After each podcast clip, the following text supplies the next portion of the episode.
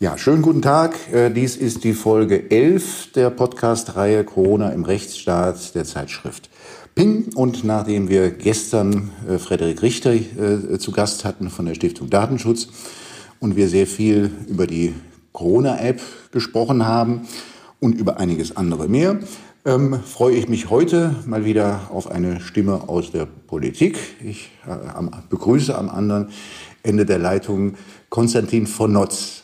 Hallo, Herr Notz. Moin, Herr Herting.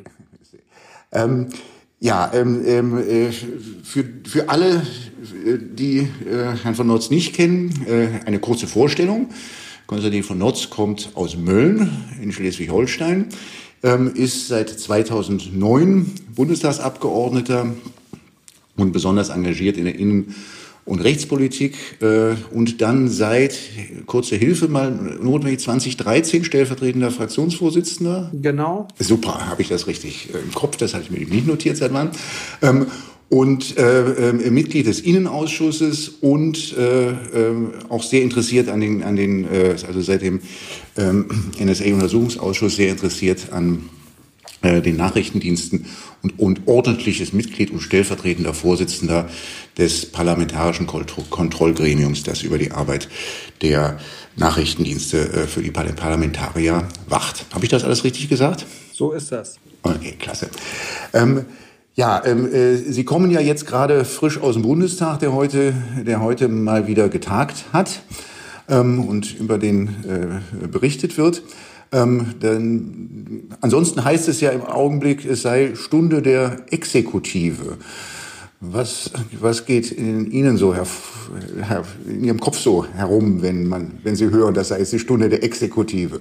Ja, ja, Gott, das ist halt auch immer äh, so eine stereotype äh, Phrase. Da ist natürlich was Wahres dran in einer Krise und das ist zweifellos eine, ähm, ist die Exekutive in einer ganz besonderen Art und Weise gefragt. Aber genauso war ist die Logik, dass wenn die Exekutive in einer besonderen Art und Weise gefragt ist, sind es auch diejenigen, die sie kontrollieren müssen. Und das ist schon das Parlament. Und deswegen ist es gut, wenn wir hier wieder in einen normalen Arbeitsmodus kommen und wenn wir unsere Aufgaben eben auch wahrnehmen. Heute gab es eine, äh, eine Sitzung, in der Kanzlerin eine Regierungserklärung abgegeben hat, die wohl eher so mahnenden äh, Charakter hatte, wenn ich das richtig äh, jetzt den Berichten entnehme. Ähm, ähm, was war so Ihr Eindruck heute von der Debatte? Ja, war eine interessante Debatte, denn die verändert sich natürlich. Ähm, die Pandemie ähm, beeinflusst und das ist ja wirklich anders als andere Krisen in den letzten Jahren, die ich jetzt in den zehn Jahren im Parlament mitbekommen habe, anders als die Finanzkrise oder die Flüchtlingskrise. Diese Pandemie be beeinflusst das Leben von allen ganz konkret, auch von allen, die im Parlament sitzen, aber eben auch von allen Menschen. In irgendeiner Art und Weise ist jeder und jede betroffen. Und ähm, da äh, verändert sich eben die Diskussion so peu à peu. Und ich habe heute die äh, Rede, Regierungserklärung von Frau Merkel auch mit großem Interesse verfolgt. Und ähm, aus meiner Sicht hat sie wieder ähm, eigentlich einen, einen klugen Ton angeschlagen und äh, ähm, trifft eigentlich äh, die Lage aus meiner Wahrnehmung äh, gut. Ähm, sie argumentiert eben sehr wissenschaftsbezogen, sich sehr auf Fachleute stützend. Ähm, und das ist sehr gut bei der Bekämpfung einer Pandemie. Drollig ist natürlich, dass sie all das bei der Bekämpfung der Klimakrise, die durchaus eine ähnliche Herausforderung ist wie diese Pandemie, dass sie das da seit vielen Jahren nicht macht, sondern sich da eben gegen die Fachleute stellt und im Grunde so eine Lockerheitsdiskussion äh, ähm, führt, wie Christian Lindner sie jetzt hier vor dem Hintergrund der Pandemie führt. Ähm, insofern, das ist kurios, aber ihr Agieren in dieser Corona-Krise bisher finde ich gut. Mit den Wissenschaftlern meinen Sie die Virologen und Epidemiologen, also die Mediziner? Ja, genau. Und mhm. alle, die mit diesen Dingen vertraut sind, auch Leute aus dem Katastrophenschutz und die äh, sozusagen mit der Frage, wie verteilen wir ähm, Schutzgüter und ähnliches vertraut sind. Ich habe in den ersten vier Jahren meiner Zeit im, im Deutschen Bundestag im Innenausschuss auch den Katastrophenschutz mit betreut und der, daher kenne ich die Verantwortlichen und auch da findet eine Rückkopplung statt zum THW und so. Und das ist alles äh, richtig. Und man muss ja einfach äh, sagen, dass äh, jetzt im Vergleich mit anderen Ländern, die vielleicht erstmal auf so ein bisschen mehr Lockerheit gesetzt haben und äh, nach dem Motto sterben auch viele an der Grippe, jetzt äh, mal schön ruhig und Herdenimmunität und so, dass Deutschland doch ähm, äh, ein bisschen zügiger reagiert hat und dass uns das erstmal ähm, in eine ganz okaye Position gebracht hat. Und man muss dem Bundestag anrechnen, dass er das eben in großer Geschlossenheit getan hat. Ähm, damit ist man äh, nicht fein raus und es sind ja trotzdem Tausende von Menschen in Deutschland auch äh, an Corona gestorben. Aber ähm, man hat im Augenblick das Virus bis zu einem gewissen Grad äh, unter Kontrolle und ähm, das hat meiner Ansicht nach viel damit zu tun, dass die Bundesregierung, aber auch entscheidende Teile der Opposition eben auf die Fachleute gehört haben und sich da nicht anderen Erwägungen hingegeben haben. Jetzt haben wir ja, sind wir ja durchaus auch, auch in einer Situation der Abwägung äh, der Ständigen. Wir haben ja hier jetzt schon eine ganz ja, einmalige und einschneidende Situation, was die, was die Beschränkungen der Grundrechte angeht.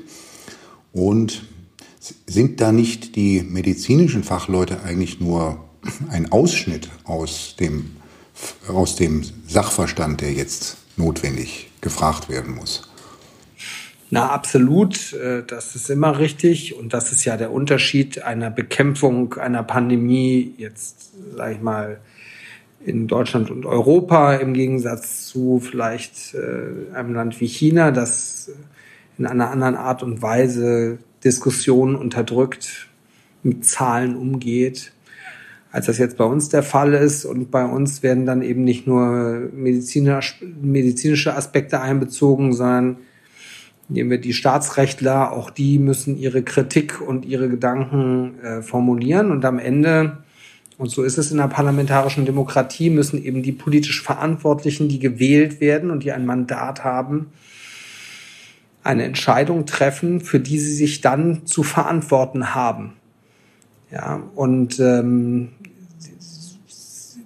das ist das der Unterschied, wenn man eben ein Mandat hat, muss man, und das ging mir hier ganz früh so, eben schon in der, in der Finanzkrise, nicht? Haben ja viele gesagt, Mensch, diese Rettungspakete und so, also ob das so gut ist und so. Und wenn man dann sagt, ja, aber was sind die Alternative? Ja, das weiß ich jetzt auch nicht so genau. So, das, das ist halt eine Option, die du, wenn du ein Mandat hast, nicht hast, sondern du musst dich eben verhalten in der Situation und in der Lage, wie wir jetzt sind. Und ähm, da muss man sich verhalten und da muss man die verschiedenen Expertisen, die man einholt, eben abwägen und natürlich ähm, haben wir jetzt äh, drastische Maßnahmen beschlossen, also drastische Einschränkungen, aber auch drastische Hilfsmaßnahmen. Wir haben als Grüne in den Verhandlungen, deswegen haben wir am Ende auch mitgemacht, eine zeitliche Begrenzung dieser Maßnahmen mitverhandelt. Wir haben äh, festgelegt, dass das Parlament ganz entscheidend äh, beteiligt ist, auch an einer Beendigung dieser ganzen äh, Dinge. Ähm, aber klar, ähm, vor dem Hintergrund des Szenarios, dass hier Hunderttausende von Menschen sterben können, ähm, haben wir uns entschlossen, drastische Maßnahmen zu ergreifen, um diese Pandemie einzuschränken. Und das ist natürlich ein Szenario, das außer ein paar Fachleuten vorher niemand auf dem Zettel hat und das sehr schnell sozusagen Raum gegriffen hat in unserer Gesellschaft und äh, in unserer Wahrnehmung innerhalb von wenigen Wochen. Eben war man noch in Ischgl auf der Hütte und auf einmal hat man diese Lage und kann nicht mehr ins die Theaterkarten wahrnehmen, die man äh, Monate vorher gekauft hatte. Das ist für uns alle irritierend und einschränkend, aber es ist, wenn man den Fachleuten vertraut und wenn man diese Pandemieszenarien ernst nimmt, ist es meiner Ansicht nach eine bisher verhältnismäßige Antwort auf diese Herausforderung. Jetzt gehören ja zu den Fachleuten, wie Sie auch gesagt haben, auch, auch die Staatsrechtler, die Öffentlichrechtler. Ähm, Professor Schwarz, äh, der in Würzburg äh, unterrichtet, äh, Öffentlichrechtler, schreibt heute einen äh, Beitrag in der FAZ, ähm, wo er mal so aus, der, aus dem Gesichtspunkt des Polizeirechts äh, hier auf die Maßnahmen schaut und ähm, bemerkt und beschreibt dort als das Kernproblem, dass die Eingriffsintensität umgekehrt proportional zum Wissen um die Wirksamkeit des Eingriffs zur Gefahrenbekämpfung ist. Das ist da vielleicht was dran, dass wir ja doch sehr genau wissen, wie, wie schwerwiegend die Eingriffe sind, aber ja eigentlich nur ein sehr limitiertes Wissen darüber haben, ähm, was sie eigentlich bewirkt haben, weil wir ja überhaupt nicht äh, wissen können, ähm, wie die Situation wäre, wenn die Maßnahmen nicht oder nicht in dieser einschneidenden Form getroffen worden wären. Absolut. Und äh, leider hatte ich noch keine Gelegenheit, diesen interessant klingenden äh, Aufsatz äh, zu lesen. Und das will ich gerne nachholen. Und natürlich hat der Professor recht mit äh, dieser grundsätzlichen Überlegung. Wahr ist aber auch, sie können eben nicht 80 Millionen Menschen ähm, äh, zur Experimentiermasse ähm, für den umgekehrten Nachweis machen. Und wenn ich mir angucke, ähm, wie die Lage in Norditalien, in Spanien, äh, in New York und an anderen Orten aussah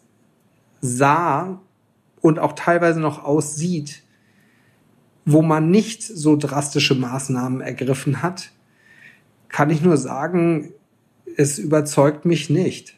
Und ähm, es überzeugt mich nicht. Und, ähm, und natürlich haben wir jetzt äh, diese Zahlen erstmal eingedämmt bekommen in Deutschland, aber auch in Italien hat sich die Lage strikt verbessert. Aber man muss einfach sehen, vor welchem Hintergrund vor dem Hintergrund, dass man strikteste in Italien und Spanien noch sehr viel striktere äh, Einschränkungen ähm, politisch veranlasst hat, als wir sie in Deutschland haben. Und deswegen ähm, ist das eine richtige Überlegung und ich, ich werde immer dafür streiten, dass auch Leute, die grundsätzliche Bedenken haben und sagen, das, was ihr macht, das ist alles falsch, dass sie selbstverständlich vor Gericht diese Dinge überprüfen ähm, lassen können und das auch müssen. Und das gehört zu unserer Demokratie voll dazu, dass am Ende auch die Justiz das gegens Licht hält und eventuell auch das Bundesverfassungsgericht und andere. Ähm, aber wahr ist eben auch, dass bei der Ausbreitung einer solchen Pandemie wir nicht viel Zeit haben, wenn sie vor die Lage kommen wollen. Wenn sie nicht diesem Virus, das sozusagen äh, von seinen Eigenschaften sehr herausfordernd ist, äh, wenn sie da nicht ins Hintertreffen kommen wollen. Und wenn ich mir angucke, wie die Einschränkungen in einer Stadt wie New York sind, wo man sehr spät reagiert hat, ähm, dann kann ich nur sagen, äh, am Ende sind die Enten fett. Also es kann auch das Umgekehrte entstehen. Und das war mit ein Grund, warum wir gesagt haben, wir sind jetzt auch bereit, bestimmte Dinge mitzumachen, weil wenn man erstmal ins Hintertreffen kommt, wenn einem, wenn man die Lage nicht mehr unter Kontrolle hat in einer Pandemie und wenn Zehntausende von Leuten sterben und ähm, die Krankenhäuser überfüllt sind und äh, äh die Ärzte Triage vornehmen und ähm, äh, Teile der öffentlichen Verwaltung wegen Krankheitsständen, Angst vor Ansteckung für sich selbst oder Verwandten, die vorbelastet sind und so weiter, dazu führen, dass der Müll nicht mehr abgeholt wird und so weiter, dann kommen sie natürlich an eine Situation, wo der Staat sehr viel drastischer noch reagiert auf eine solche Herausforderung, wo die Grundrechtseingriffe sehr viel tiefer sind.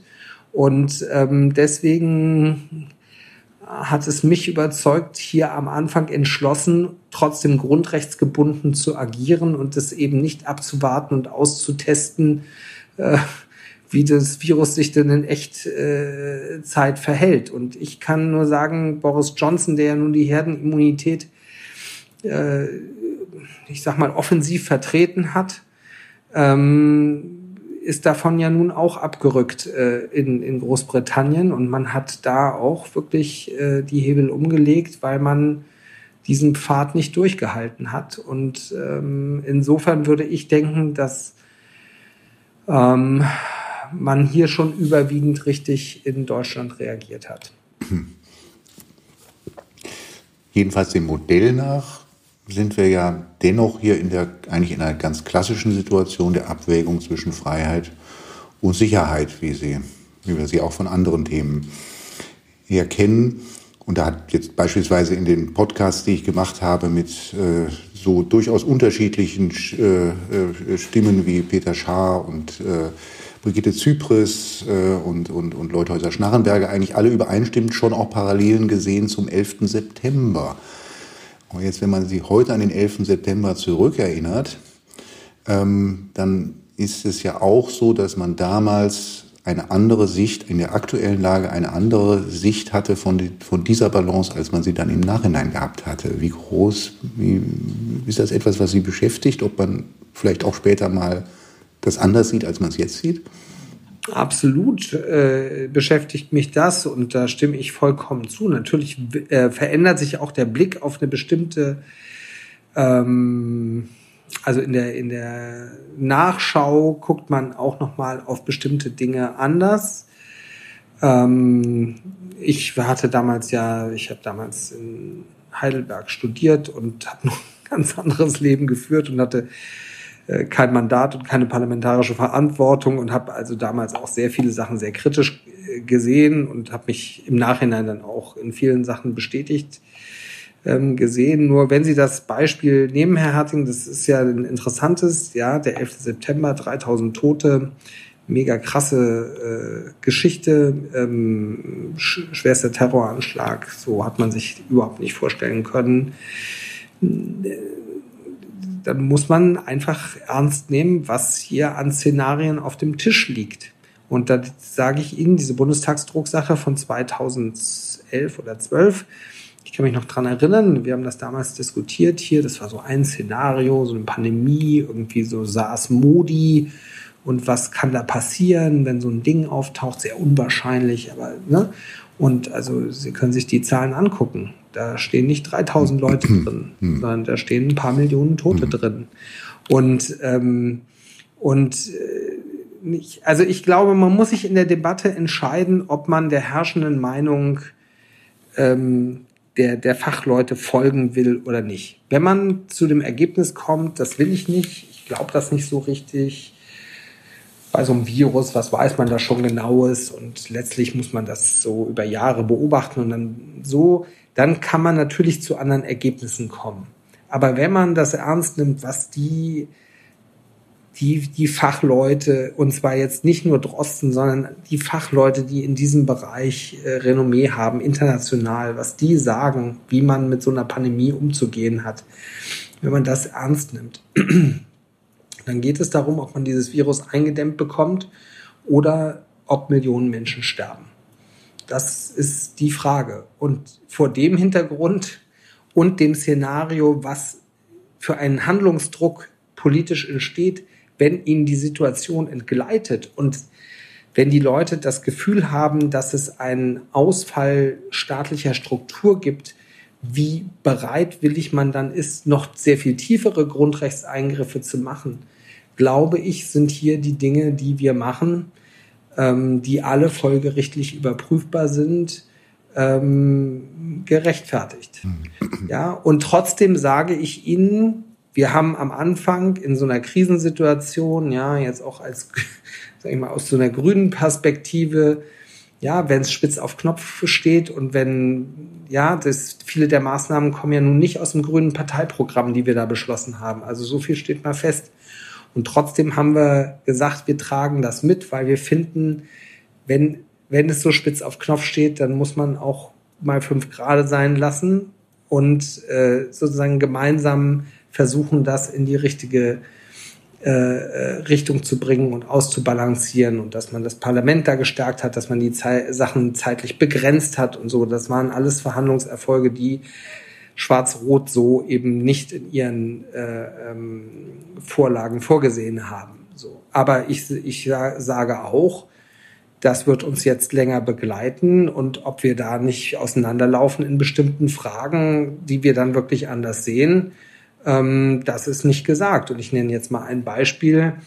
Also ich, ich, ich glaube tatsächlich, dass diese äh, Tracing-App, ja die Stop Covid-19-App, ähm, dass das ein wichtiger Baustein äh, sein könnte zur Bekämpfung der Pandemie, aber nur, wenn sie eben höchsten Datenschutzstandards und äh, Freiwilligkeitskriterien entspricht. Und wenn ich mir dann anschaue, was für ein Kommunikationsdesaster das Bundeskanzleramt und das Bundesgesundheitsministerium die letzten Wochen da hinlegen und wie diffus die äh, äh, Informationslage bezüglich dieser App ist, kann ich mir auch gut vorstellen, dass wir bei dem, was uns da nachher aufgetischt wird, das sehr, sehr kritisch sehen werden.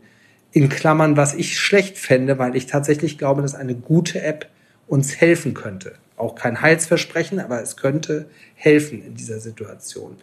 Ich will damit sagen, wir werden natürlich auch situativ in den nächsten Monaten immer wieder von Fall zu Fall prüfen, ist das gut, was die Bundesregierung macht, ist das richtig, überziehen sie es, werden hier gefährliche Türen geöffnet, die man nachher nicht mehr zubekommt. Und wenn man nach Polen guckt und in andere Länder, wo jetzt eine andere politische Grundsituation ist, dann sieht man ja, ähm, dass, dass es auch sehr problematische Entwicklungen gibt ähm, und dass man da schon auf dem äh, Obacht haben muss, dass, dass da Dinge sich nicht grundsätzlich verändern. Und als Grüne verstehen wir unsere Aufgabe im Parlament so, dass wir da sehr genau hingucken. Mir wird aus Osteuropa berichtet, dass man dort sehr stark auf Deutschland schaut und, ähm, und die Einschränkungen, da gibt es ja Länder, die, die eigentlich relativ kleine Zahlen nur haben, die Einschränkungen sehr stark mit dem deutschen Vorbild begründet. Wenn man jetzt allerdings sieht, dass das ja doch sehr fragile Demokratien sind und wenn man dann etwa aus Rumänien hört, ähm, dass es dort ein strikte Ausgangssperre gibt und dass dort äh, äh, zweimal am Tag die Nationalhymne dann gespielt wird ähm, äh, und solche Dinge, die die Menschen dann dort an vergangene Zeiten erinnern.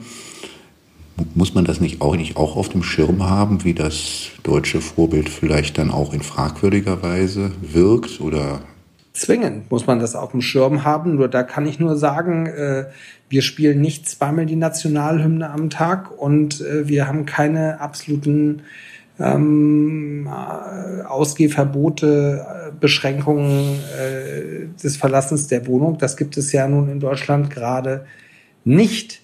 Und ähm, nicht, wenn, wenn, wenn Sie in die USA schauen, äh, da gibt es einmal Trump, ne, der da jetzt ja inzwischen mit so offen mit Waffen über die Straße marschierenden äh, Selbstversorgern und Reichsbürgern irgendwie ähm, sich solidarisiert gegen äh, die Beschränkungsmaßnahmen, die einzelne Staaten veranlassen. Auf der anderen Seite gibt es in den USA, wo es ja auch wirklich viele sehr vernünftige Leute politisch gibt, ähm, auch eine klare Orientierung, was eigentlich in Europa und in Deutschland gemacht wird. Und ob das nicht, wenn man jetzt die eigenen Zahlen anguckt, ähm, eine ganz gute Vorlage ist. Ja, und zwar, und zwar unter zwei Gesichtspunkten. Einmal, wie reagiert jemand, der Verantwortung trägt in der Exekutiven? Also redet man vom Krieg oder ja, wie, wie, wie, wie stellt man sich da von der Sprache schon auf, aber auch wie macht man es parlamentarisch? Und versucht man da, wenn man in der Opposition ist, ähm, äh, eben automatisch auch in die Opposition zu gehen in so einer Krise, ähm, um da einen politischen Vorteil zu suchen? Oder erträgt man es auch mal ein paar Wochen und Monate, dass wenn in so einer Krise die Exekutive agiert, die Dinge bei ihr auch erstmal einzahlen. Und nicht, und das, und da finde ich ehrlich gesagt, dass wir es nicht so schlecht gemacht haben. Ähm, und äh, mir fallen ehrlich gesagt jetzt wenig Länder ein, wo ich sagen würde, boah, bei denen läuft's aber krass besser. Ne? Da wird jetzt die letzten Tage immer mal Schweden genannt, aber irgendwie dann auch nicht mehr so richtig, weil in Schweden grassiert das Virus halt auch und äh, auch die anderen Länder, die eben lange so eine andere Policy gefahren sind, ähm, schwenken da jetzt um, weil am Ende eben an diesen wissenschaftlichen Logiken der Pandemiebekämpfung kommt dann kaum jemand ähm, vorbei. Als Anwalt weiß man ja, wie das so ist mit so einem gewissen Rollenverständnis, was man hat. Jetzt könnte man ja sagen, die Grünen sind ja eigentlich eine Bürgerrechtspartei. Sie sind jedenfalls nach den Umfragen die größte Oppositionspartei. Wäre es nicht eigentlich jetzt naheliegend, dass die Grünen dann auch hier besonders stark sich jetzt auch für die Bürgerrechte engagieren?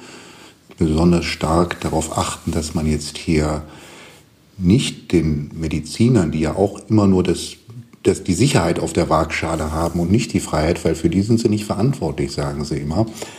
Ähm, also ist, sind da die Grünen nicht eigentlich besonders gefragt? Habe ich mich heute zum Beispiel auch wieder gefragt, als ich sehe, dass der, der grüne baden-württembergische Ministerpräsident dann sich mit dem bayerischen trifft und man sich wechselseitig versichert, also dass man doch jetzt hier die besonders strenge Linie äh, äh, gemeinsam vertreten wolle. Ist das nicht? Ist also, das nicht? Herr Harting, erstmal, ich würde wirklich sagen, ähm, wir haben laut und deutlich für die Bürgerrechte und die Freiheitsrechte gestritten und ich habe ja versucht zu erklären, warum diese Pandemie ähm, einen maximalen Druck auf einen freiheitlich-demokratischen Rechtsstaat entwickelt und dass, wenn sie das Ding containen, dass sie damit nicht nur das Virus containen, sondern auch eine Situation, in der sehr viel tiefgreifendere Einschnitte passieren könnten. Deswegen äh, folge ich schon nicht dem Grundgedanken, dass das ein Widerspruch ist, die Dinge mitzumachen, sondern man muss sich eben, man, man muss klar kriegen, ob man das eben glaubt, diese Zahlen glaubt, ja. Und ähm, wenn man und aus einer grünen Perspektive ist das übrigens wirklich, also ich habe es ja am Anfang schon mal gesagt, bei der Klimakrise ist es genauso aus unserer Sicht, nicht?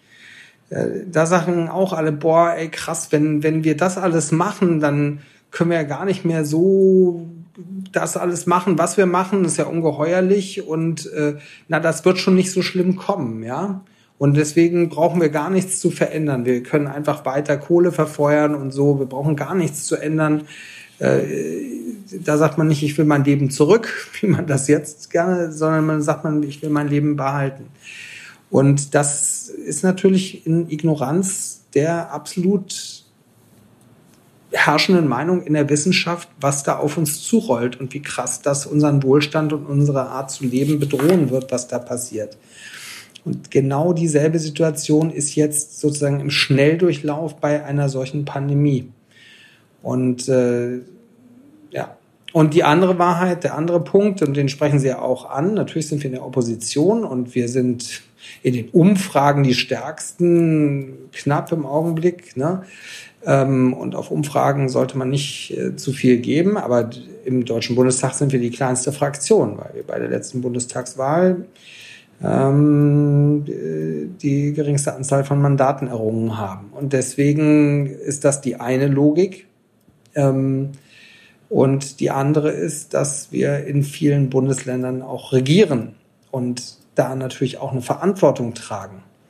Und das sage ich jetzt nicht, weil ich alles richtig finde, was in den Ländern passiert. Ganz im Gegenteil. Ich äh, bin da auch eher skeptisch bei diesen ganzen Lockerungsübungen, die da jetzt einzelne Länder machen. Glaube ich, dass das teilweise dieser Überbietungswettbewerb, der da abläuft, schwierig ist. Und äh, sozusagen, wenn der Shutdown wieder angezogen wird, dass die Leute sehr viel frustrierter sind, als sie es jetzt schon sind. Deswegen glaube ich, dass es sehr kurzsichtig ist, was man da teilweise ähm, macht. Aber in der politischen Logik ist das so. Äh, den Ländern kommt eine ganz entscheidende Rolle zu bei der Bekämpfung der Pandemie und wir regieren in der Mehrzahl der Bundesländer eben mit und tragen da Verantwortung und ähm, äh, wenn die Exekutive da handelt, machen die Grünen da eben in vielen Sachen, tragen sie Mitverantwortung. Und ähm, deswegen ist es eben nicht so schablonenhaft, ja. Und die Wahrheit ist eben auch, ähm, die Union agiert in einem Spannungsfeld zwischen Merkel, Laschet und Söder. Äh, wenn sie es hart gegeneinander legen, würden sie sagen, alles krass hoch widersprüchlich aber irgendwie auch eine große Abdeckung von Bandbreiten, die da stattfindet bei den Maßnahmen, die da im Einzelnen propagiert werden. Und, ähm, und am Ende entscheiden die Wählerinnen und Wähler, ob sie das angemessen fanden, ob sie es richtig fanden. Und übrigens dürfen die Leute, und das ist ja auch ein Teil der Wahrheit, auch natürlich kann man sagen, damals fand ich es richtig, was entschieden worden ist. Heute in der Rückschau sehe ich es anders und die nächsten Wahlen kommen. Und wir alle, die Leute in der Regierung und die Leute in der Opposition, werden sich bei Wahlen auch für die Dinge, die wir jetzt in dieser Pandemie gemacht haben, verantworten. Ja, vor äh, den Wählerinnen und Wählern. Und die werden entscheiden, ist diese Krise gut gemanagt worden oder nicht. Und insofern muss man sagen, muss man ein bisschen Vertrauen auch in die Demokratie und die Mechanismen haben. Ähm, ich glaube, dass das äh, gut funktionieren wird. Dann können wir ja dieses, äh, dieses spannende Gespräch hier äh, mit einem optimistischen äh, letzten Satz von Ihnen äh, beenden. Leider ist unsere Zeit äh, schon abgelaufen. Ähm, ähm, ja, äh, vielen, vielen Dank für das Gespräch und vielen Dank auch dafür, dass Sie ähm, äh, uns, alle, die Ihnen zugehört haben, auch an Ihrer Nachdenklichkeit haben äh, teilnehmen äh, lassen. Ähm, äh, also damit dann äh, erst einmal vielen Dank und gute Heimreise wieder nach Mölln. Dank Ihnen, Herr Harting. Danke für das nette und interessante Gespräch. Bleiben Sie gesund und auf bald. Gleichfalls. Bis bald. Danke. Ciao, ciao.